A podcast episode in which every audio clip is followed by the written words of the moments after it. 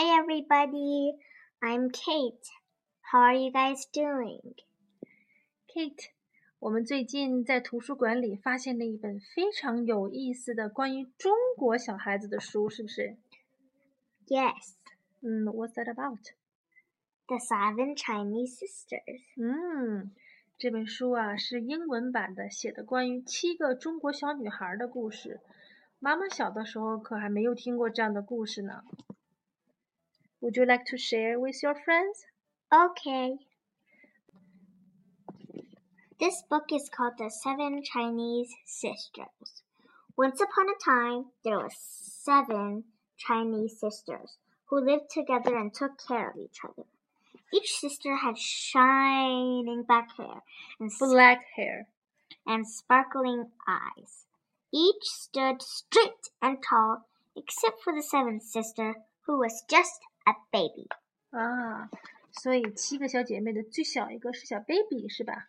对呀，那我们看一看剩下的六个大姐姐姐有什么很厉害的功能，好不好？ Okay, but the sisters were very different.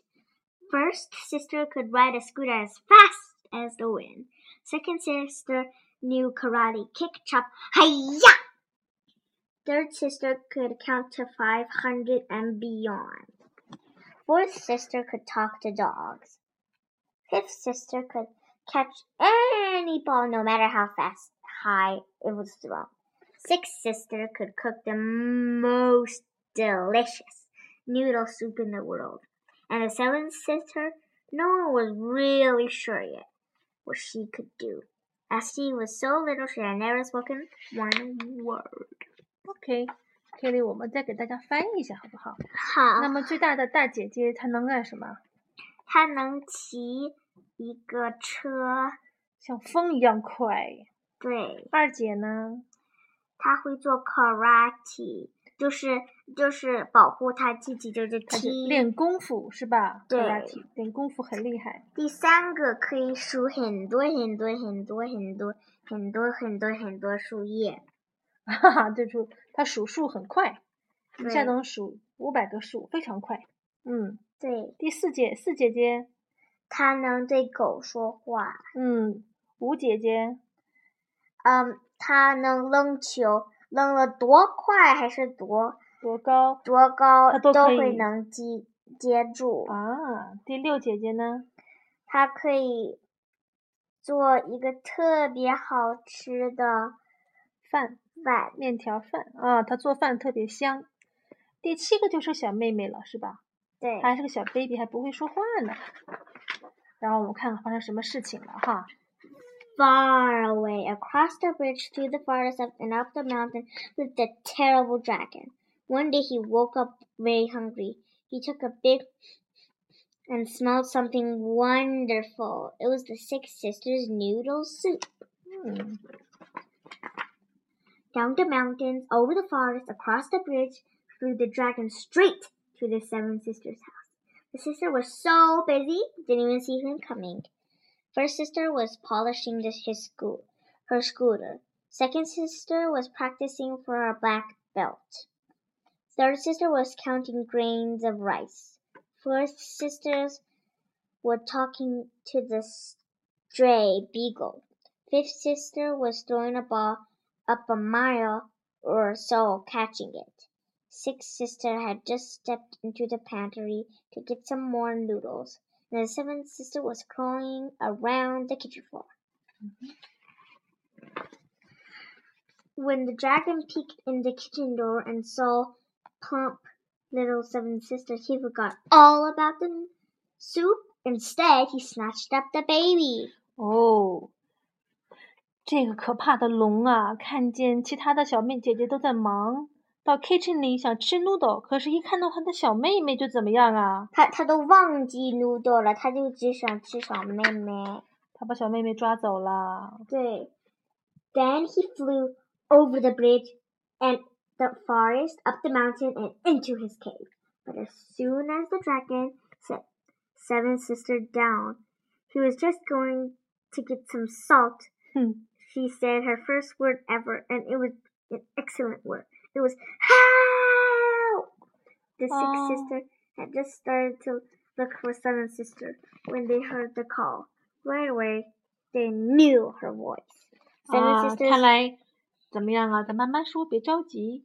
当这个这个龙把这个小妹妹捉到洞里之后，想拿一点盐 蘸着吃。对结果这小妹妹说了第一句话什么呀？ Help！这是帮忙。救命啊！是不是？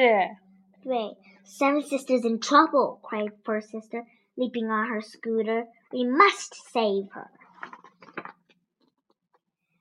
The other sisters hung on behind, pulled by first sister, who was as strong as well fast. The sisters sped across the bridge beyond the deep forest filled with many trees. So many, third sister counted them by twos. Now seven sister cries were louder. The sisters headed up the mountain and soon reached the dragon's cave. 所以这六个姐姐在大姐的带领下，大姐骑着一辆摩托车，是吧？她们对一个拽着一个的，就使劲的往山上开开去。 They could smell smoke and hear the most awful roars. Fourth sister listened carefully. Dragons do not exactly talk like dogs, but she could still understand a little. The dragon was roaring. There's no use calling for help. You're going to be my supper, said seventh sister, shouted her second word ever, which was no. If you don't bring her out, sir, you'll be regretted, called fourth sister. In her best dog language she could manage. 嗯 Bow wow ruff. 嗯，那么这个第四姐她只会说狗的语言，可是她的说的话呢，Dragon 也能听懂，是吧？她说什么了？说你如果你不放下我的妹妹，你就会后悔的。 The dragon stopped roaring. Which was that girl yelling? She, all he could understand was, Bring her out, sir. But no one had ever tried to talk to him before. And he was so curious he picked up the seventh sister and rushed outside. 哦，这个龙听见了第四姐姐的说话，觉得好奇怪哟，以前从来没有人对我说过话哟。 他很好奇，就怎么样啊，把那个小妹妹给叼出来，要看看怎么是谁在跟我说话，是不是？Second sister stepped forward. Then, as fast as lightning, she leaped into the air, slapped the dragon's chin, and shouted, Hiya! 所以这个二姐怎么样啊？上来了，施展了什么功夫，把这个龙啊踹了一下，哈，蹬了一脚。The dragon was so surprised that whoop! Seventh sister flew out of his mouth. Back, back, back ran the fifth sister. Back, back, back, reaching up, up, up. She caught the seven sisters neatly like a fly ball. 嗯哼，那龙被踹了一脚，吓了一大跳，结果就把这小孩儿给喷出去了。他嘴里的这个小妹妹就嗖跑出去了。这个正好呢，他那个第五个姐姐怎么样啊？把他给接住了。嗯，When the dragon saw his dinner was gone, he fell onto the ground sobbing, hungry, hungry. He whispered, and fourth sister understood him because his word hungry is exactly the same for dragons as it for dogs. He's starving, she explained, and now all the sisters could see he was quite skinny and sort of sad. 哦，怎么样啊？这个龙一看他的 dinner 被拿走了，龙怎么样了？哭了。那龙哭了，然后说什么呀？然后呢，然后呢说他很饿，哦，所以呢，这个这个四姐听懂了，就告诉姐姐们说这个龙好饿。然后姐姐发现这个龙确实怎么样啊？Very skinny 什么意思呀？就是很瘦瘦的，这个龙对好瘦啊。然后这是很 sad，很很悲哀，悲悲伤，是不是啊？嗯 Tomorrow, six sister can bring him some soup. First sister said, but we've got to get the seventh sister home. She's all worn out and she needs a diaper change. Sisters go home, cried baby seventh sister, who was learning to talk very quickly now. First sister put seventh sister on her back and hopped on her scooter. The other sister hung behind and they whizzed fast as the wind down the mountains. But when they reached the forest, first sister stopped.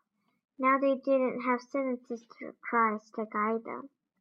How could they find their way through these trees? Mm. Don't worry, said the third sister. I counted these trees when we came. We must go past five hundred. And so the third sister had counted five hundred trees by twos. The seventh sister came to the bridge. They scooted across and back to their house, where they had a wonderful meal of Six Sisters' delicious noodle soup. And what did the seventh sister do when they grew tall? She became the best storyteller in the world, and she always told this story first. 可是他们没有管那个龙啊，哦，那个龙对呀好饿怎么办呀？他们可以给他做一点饭。哈哈， 好吧。所以小朋友们和大朋友们，要是你见到一个 dragon，然后呢，他也很饿，你会给他做什么呢嗯，dragon 吃什么呢？？dragon 吃什么呢？吃小孩儿。啊